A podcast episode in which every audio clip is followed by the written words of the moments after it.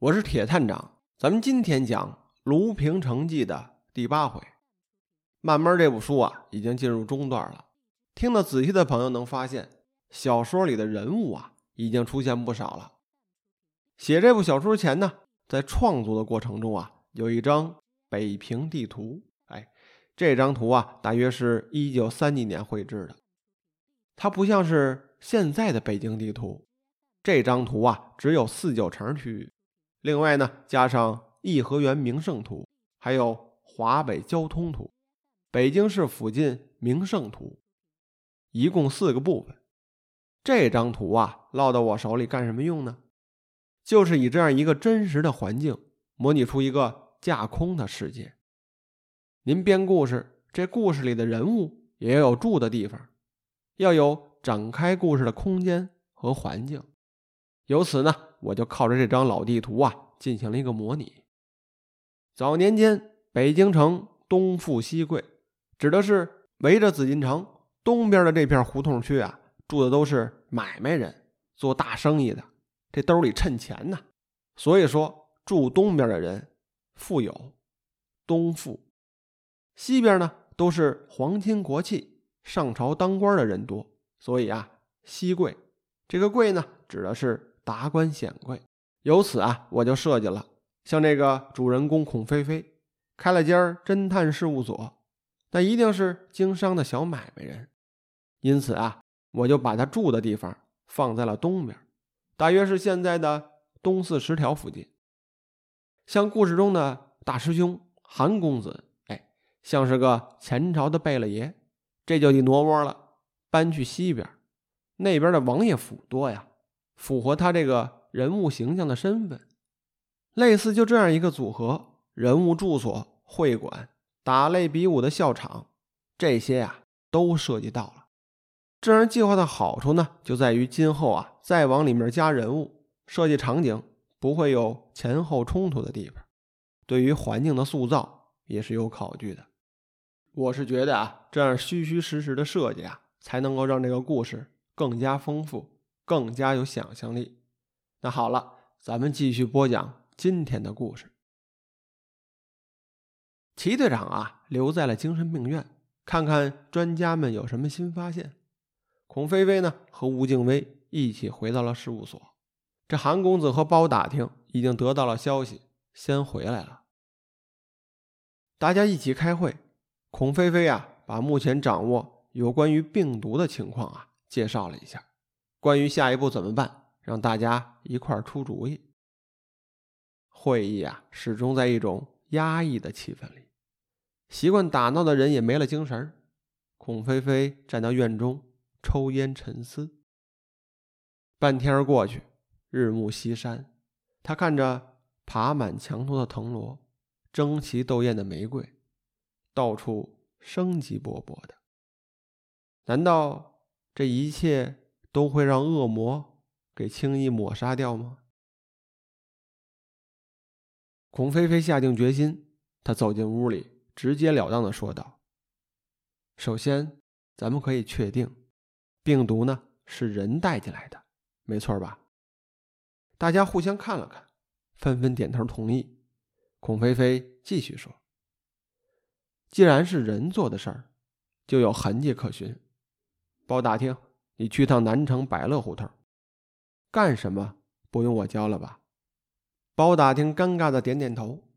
这南城的百乐胡同啊，并不是指一条胡同，而是以百乐胡同为中心，辐射出七八条胡同的区域，是休闲娱乐和情报的枢纽。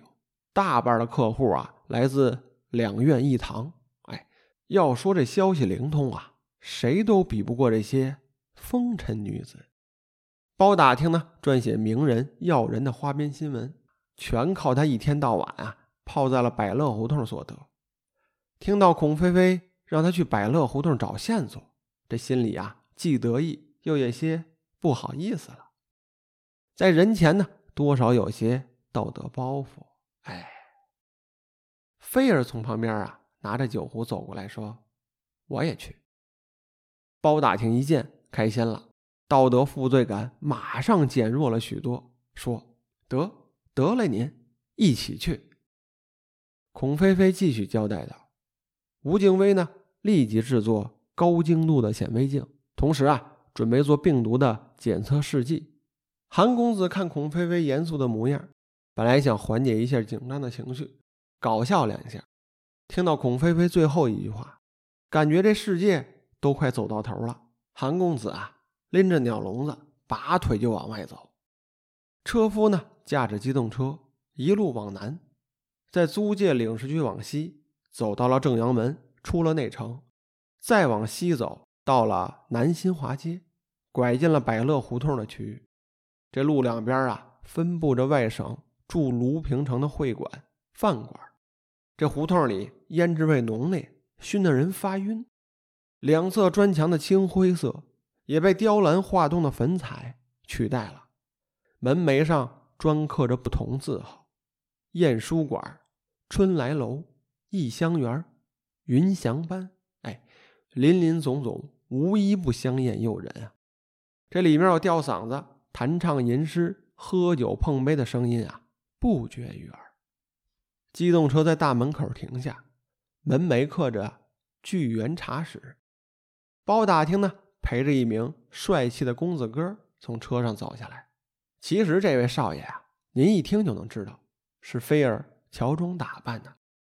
这姑娘呢，有个怪脾气，行为办事啊，干脆麻利。即便是穿着打扮也是简单利索，还习惯穿男装，脸上呢有意装扮了一下，猛的一看啊，就是位英俊的小伙。三红班里一等的青年小班，几乎啊都是男班，大多数啊来自苏州，诗词歌赋、吹拉弹唱都会。茶室啊算是二等，包打听相识的几个姐妹都在里面做事。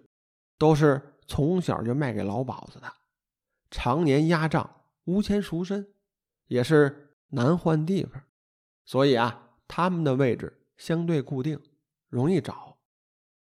走入大门，里面是天井式的四合院，二层砖木结构，前后两层院落，装饰的古朴华丽。走廊上吊着红灯笼，用红色的廊柱啊围成天井，每个房间的门。都面向中央，两人撩开门帘进入正堂。这正堂啊，敞亮，齐整整的摆着传统的木质家具。两边呢是卧室，室内陈设华丽，挂着社会名流的题字和书画挂屏，还有几个风尘女子的彩色大幅照片，标着他们的花名。老鸨子看见有贵客迎门啊，马上跑出来。这嘴里呢道着万福，跟包打听打哈哈。这老鸨子啊，嘴碎的啊，啰啰嗦嗦的说了一大堆。包打听呢，马上让他打住，搂着肩膀啊往外走，让他带着去找相熟的姐妹啊来问话。两人走后呢，这菲儿啊在屋里有些烦闷了，便起身推开窗户透气儿。刚开窗，就看到齐队长被人扶着。醉意醺醺的从门口走过，菲儿心中一怒，哎，还说查案呢，感情啊，他跑过来放松来了，也难怪啊。从百乐胡同出去，往东南过朱市口大街，再走两个胡同就是赵锥子胡同。侦缉队的总部啊，占了半条街。但是菲儿看到齐队长这种生无可恋的模样啊，这心中呢又生出了一丝悲凉，觉得。他很可怜，也不去打扰他。回头呢，掏出酒壶，坐着喝起酒来。包打听啊，从侧门进来，扯着飞儿就走，低声感叹道：“不知道是谁呀，真厉害，给所有的姑娘下了封口令，都害怕的很啊。关于客人的事儿，什么都不敢说。”菲儿问道：“那怎么办？”包打听啊，略有所思的说。也不是完全没戏，有胆儿大的。如今的江湖啊，什么都讲个价钱，不是？包打听犹豫间，这菲儿啊，从口袋里掏出一条小黄鱼来，扔给他。那可是实实在在的金条啊，有压手的分量。包大厅看着金条，这眼睛啊直放光，说道：“呵呵，有这个在，还怕办不成事儿？爷，您跟着我，咱办正事儿去。”他兴高采烈地领着菲儿啊，直接穿过胡同，走进了隔壁的百乐胡同，来到了著名的百乐班儿这可是三红班的头牌呀。包打听呢，也只听卢平大学的文人骚客们说过，一直呢舍不得花钱去一次。这包打听手里拿着金条，大大咧咧的跨过门槛边上的人一看他手里啊，就知道是个来散钱的主，殷勤的过去招待二位，给每个人安排了一间厢房。菲儿来到屋里，其他的没注意。首先看到了酒柜里的各式羊角，招呼着全打开，一个个的尝了一遍，嘴里感觉甜滋滋的，没什么味道，索性啊放开了喝。期间呢，又来了个姑娘，给他点上烟。这菲儿啊，学着孔菲菲的模样，也抽起来了。没半天的功夫就飘了。另一间厢房里，包打听呢，知道这百乐班的长班啊，是著名的三红班头牌。紫梅指名道姓的要他出局，等了半天呀，这心里等得直痒痒。突然呢，一位女子啊撩开门帘进来，她盘着乌黑的头发，圆润的脸盘上轻妆淡扫，杏仁眼瞪着，身上啊穿着半透明的绸子衬衣，里面丰腴的身材凹凸有致，一览无余啊。一举手一投足显得性感妩媚，这声音啊却是吴侬软语。紫梅呢走到包打听身边，给他敬了个万福。再看这包打听，色眯眯的看着紫梅，眼睛都直了。紫梅呢看着他猥琐的样子，摇曳的扭动着臀部，从包打听的左肩一路摸到了右肩，坐下拿起酒壶给包打听啊。倒了杯酒，敬给他。包打听接过酒杯，一饮而尽。这毛手毛脚的就要上手，紫梅啊，机灵的挡开了他，说道：“客人莫不是著名的包大记者？”包打听一听，愣住了，问道：“班主竟然知道我是谁？”紫梅呢，笑着，暗含着讽刺的说道：“这卢平城第一笔，包大宁。”包大记者，咱姐妹跟广和楼的赵老板喝了个茶，就被你写的奇趣纵横，真是妙笔生花呀！我怎么会不知道你呢？包打听啊，也不害臊的呵呵直笑，假谦虚的说道：“哎，混口饭吃嘛，都是乱编的。大爷，您这是编爽了，可苦了我们姐妹啊！”包打听啊，拿出了金条。往桌上一摆，装豪气，说了：“今天呀，不就来补偿班主来了吗？”紫梅啊，凑到了包打听耳边，口吐芬芳，软软的问道：“不知道包大记者专门点我出局，是想从我这里得到点什么呢？”这包打听被紫梅挑逗着，浑身的发颤，一阵阵的酥麻呀，就感觉紫梅的声音啊。忽近忽远，飘荡荡的在心里打转啊！这一下啊，仿佛失去了心智，被他牵着走，嘴里呢默默念叨着：“都要，都要。”紫梅啊，扶起呆若木鸡的包打听，走到了床边，让他躺下，怀抱着他的脑袋，低头耳语。此时呢，包打听的眼中啊。已经失去了神采，瞪着眼，听着紫梅的声音，愣愣的说道：“你要什么，我都给你。”紫梅笑着抚摸着他的额头，问道：“听说你一直在帮孔菲菲查案子，你们都查到什么了？”包打听不自觉的把所知道的一切一股脑啊全都说了。厢房侧面的屏风里。一只带着血玉扳着的手，端起桌上的茶杯，喝了一口。包打听的话呀，全被这个人听了进去。第二天早晨，包打听迷迷糊糊的醒来，看自己穿的整整齐齐的躺在床上，身边呢哪有什么紫梅姑娘啊？这昨夜呀，仿佛是南柯一梦，醒来脑袋里呀一片空白，钱是花出去了，什么都没打听到，不知道如何跟孔飞飞和老齐他们交代。他按着自己发胀的太阳穴，只能自叹倒霉，踉跄着出了门，来到了隔壁的厢房，叫醒了菲儿，离开了百乐班。等他们回到月牙胡同事务所里啊，根本就没人了。托盘上呢留着个便签告知孔飞飞和齐队长啊去东门货仓了，说是码头工会的人要抢货。包打听和菲儿啊，赶紧叫了辆胶皮车。赶往西海码头，东门货仓的门啊已经被打开了，守卫的警察呢都撤到边上。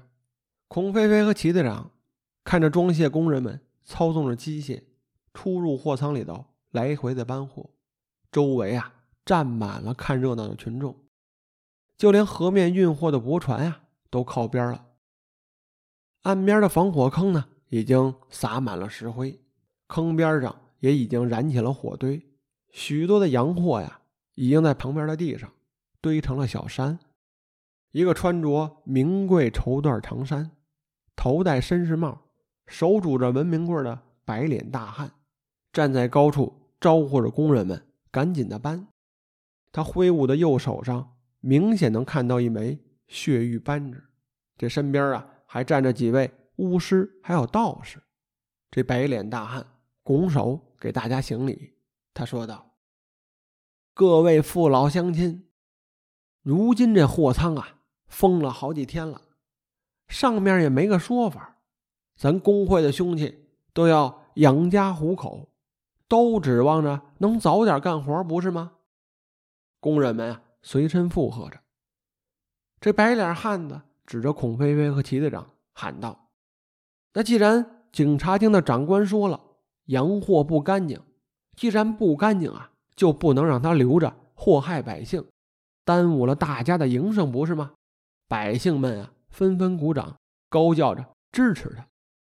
这白脸汉子朝着众人一拱手，又说道：“多谢，多谢诸位！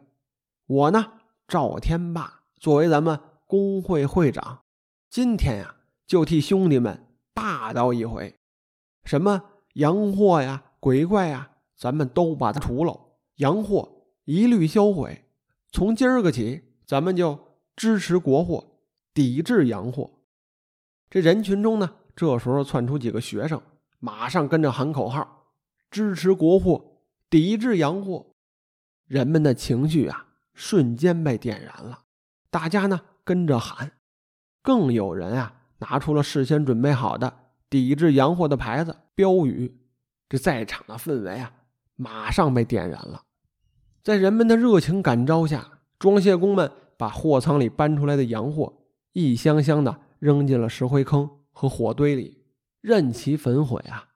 这道士和巫师们啊，围着火堆又唱又跳的，这口中呢振振有词，摇着铃铛，打着鼓，在那里头做法，大型这个驱除妖邪的仪式。这火光冲天呀，人们的眼睛里啊，都像是发了狂一样。这热血的学生们啊，率先喊着口号，整个码头瞬间变成了民族运动的现场。今儿啊，咱们就讲到这儿。欲知后事如何，且听下回分解。